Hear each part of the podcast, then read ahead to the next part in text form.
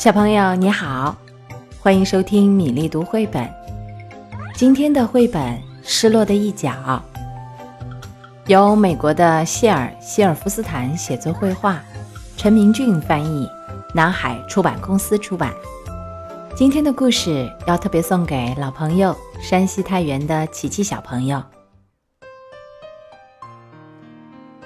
他缺了一角，他不快乐，所以他动身去找他那失落的一角。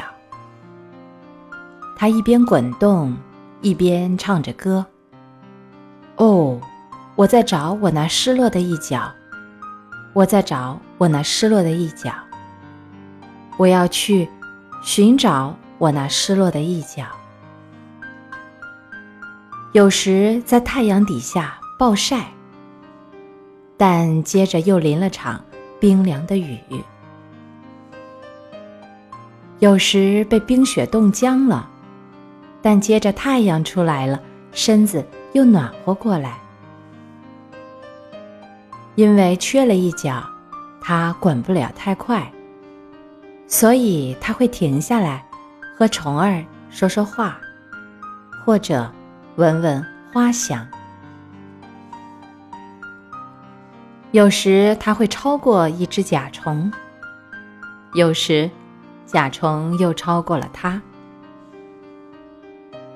这是它最美好的时光，蝴蝶停落在它的头上，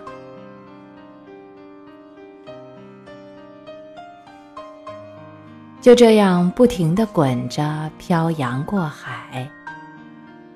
哦，我在找我那失落的一角，跨过高山，越过海洋，历经千辛万苦，我在找我那失落的一角，穿过沼泽与丛林，上山，下山，直到有一天，啊，他终于找到了。我找到了我那失落的一角，他唱道：“我找到了我那失落的一角，历经千辛万苦，我找到了我那……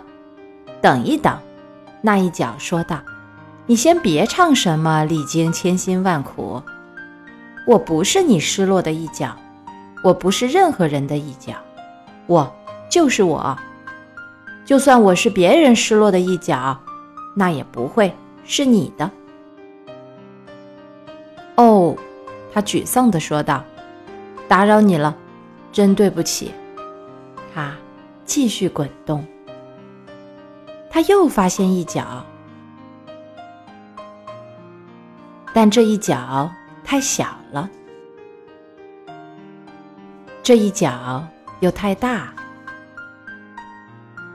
这一角又尖了点儿，而这一角又太方了。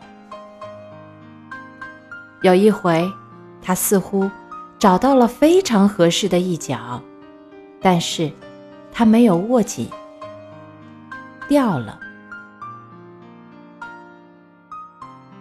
另一回，他又握得太紧，弄碎了。就这样，一直一直滚动着，险象环生。掉进坑洞，撞到石墙。后来有一天，他又偶然碰到一角，看上去非常合适。你好，他说：“你好。”那一角回应：“你是别人失落的一角吗？”我不知道。哦，或许你想成为你自己的一角。我可以是某个人的，同时我又是我自己的。哦，或许你不想成为我的一角，那倒未必。或许我们不合适，那……嗯，嗯。合适，非常合适，终于找到了，终于找到了。它又开始滚动，因为它现在完整了。它滚得越来越快，越来越快。它从来都没有这么快过，快的不能停下来和虫儿说说话，或者闻闻花香。快的蝴蝶不能落在它身上歇脚，但是它可以唱它的快乐歌了。它终于可以唱：“我找到了我那失落的一角。”它开始唱：“我找我那失角，我我落力千找。”天哪！现在它完整了。可是他却连歌都唱不了了。哦，他想到，原来是这样。于是，他停下来，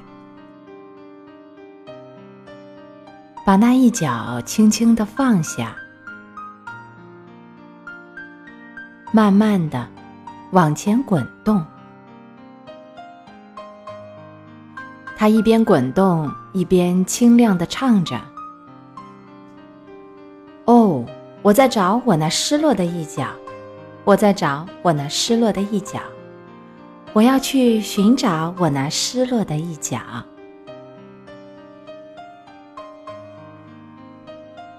蝴蝶又轻轻的停在了他的头上。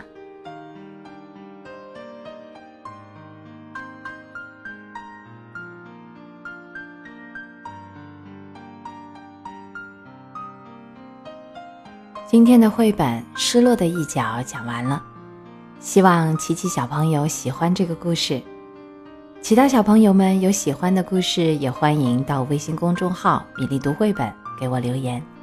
接下来是为你读诗的时间。《浣溪沙》，游蕲水清泉寺，寺临兰溪，溪水溪流。宋·苏轼。山下兰芽短浸溪，松间沙路净无泥。潇潇暮雨子规啼。谁道人生无再少？门前流水尚能西。休将白发唱黄鸡。《浣溪沙》游蕲水清泉寺，寺临兰溪，溪水溪流。宋·苏轼。山下兰芽短浸溪，松间沙路净无泥。潇潇暮雨子规啼。谁道人生无再少？门前流水尚能西。休将白发。唱黄鸡，《浣溪沙》游蕲水清泉寺，寺临兰溪，溪水溪流。宋·苏轼。山下兰芽短浸溪，松间沙路净无泥。潇潇暮雨子规啼。谁道人生无再少？门前流水尚能西。休将白发唱黄鸡。《浣溪沙》游蕲水清泉寺，寺临兰溪，溪水溪流。宋·苏轼。山下兰芽短浸溪，松间沙路。静无泥，潇潇暮雨子规啼。谁道人生无再少？门前流水尚能西。休将白发唱黄鸡。《浣溪沙》游蕲水清泉寺，寺临兰溪，溪水溪流。宋·苏轼。山下兰芽短浸溪，松间沙路净无泥。潇潇暮雨子规啼。谁道人生无再少？门前流水尚能西。休将白发唱黄鸡。浣溪沙，游蕲水清泉寺。寺临兰溪，溪水西流。宋·苏轼。山下兰芽短浸溪，松间沙路净无泥。潇潇暮雨子规啼。谁道人生无再少？门前流水尚能西。休将白发唱黄鸡。浣溪沙，游蕲水清泉寺。寺临兰溪，溪水西流。宋·苏轼。山下兰芽短浸溪，松间沙路净无泥。潇潇暮雨子规啼。谁道人生无再少？门前流水尚能西。休将白发唱黄鸡。浣溪沙，游蕲水清泉寺。寺临兰溪，溪水西流。宋·苏轼。山下兰芽短浸溪，松间沙路净无泥。潇潇暮雨子规啼。谁道人生无再少？门前流水尚能西。休将白发唱黄鸡。浣溪沙，游蕲水清泉寺。寺临兰溪，溪水西流。宋·苏轼。山下兰芽短浸溪，松间沙路静无泥。潇潇暮雨子规啼。谁道人生无再少？门前流水尚能西。休将白发唱黄鸡。浣溪沙，游蕲水清泉寺。寺临兰溪，溪水西流。宋·苏轼。山下兰芽短浸溪，松间沙路。净无泥，潇潇暮雨子规啼。谁道人生无再少？